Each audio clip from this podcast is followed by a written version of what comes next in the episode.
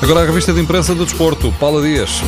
É a hora dele no Dragão. Volta a ouvir-se a frase Somos Porto. Nuno Espírito Santo regressa a uma casa onde foi feliz. Não promete nada, mas garante uma equipa a Porto, onde todos os jogadores têm de dar o máximo, com a garantia também de que o Porto vai ganhar. Para já, o regresso de Nuno Espírito Santo traz esperança para o Porto reaver a agressividade perdida, escreve o diretor do jornal O Jogo. Na opinião de José Manuel Ribeiro, o verdadeiro trabalho está na reciclagem de uma equipa destruída e na contratação de reforços infalíveis.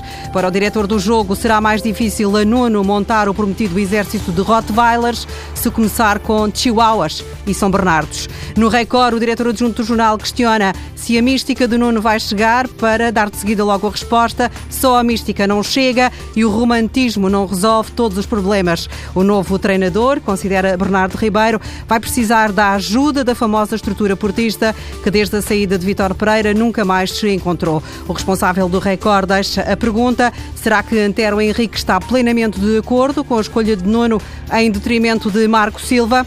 A Juventus pode ser o próximo destino de Slimani. O Record diz esta manhã que o gigante italiano já sondou o jogador argelino do Sporting e a Juve junta-se ao lote de interessados em Slimani. Nos desportivos há um sorriso largo de André Horta. A bola dá-lhe destaque de primeira página depois do jogador ter assinado contrato por cinco anos com o Benfica. André Horta garante que vai dar tudo pela camisola e vai também lutar por um lugar na equipa.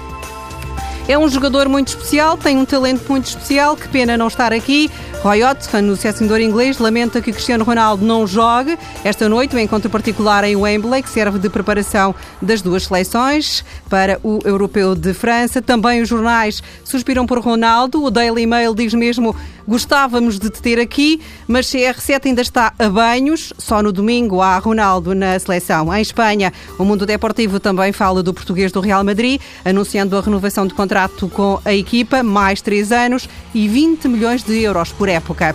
O L'Equipe garante que há uma tempestade em França e não tem a ver com as condições do tempo. As palavras de Benzema, que acusou o selecionador francês de ter cedido ao racismo e por isso o deixou de fora do europeu, estas palavras causaram desconforto. O presidente da Federação Francesa de Futebol saiu de imediato em defesa de Didier Deschamps, dizendo que ele teve uma conduta irrepreensível. Também o ministro do Desporto, apesar de entender o desgosto de Benzema, criticou-o pelas palavras inaceitáveis. Seja como for, fica o impacto da acusação, sabendo-se que Karim Benzema nasceu em Lyon, mas é de ascendência argelina.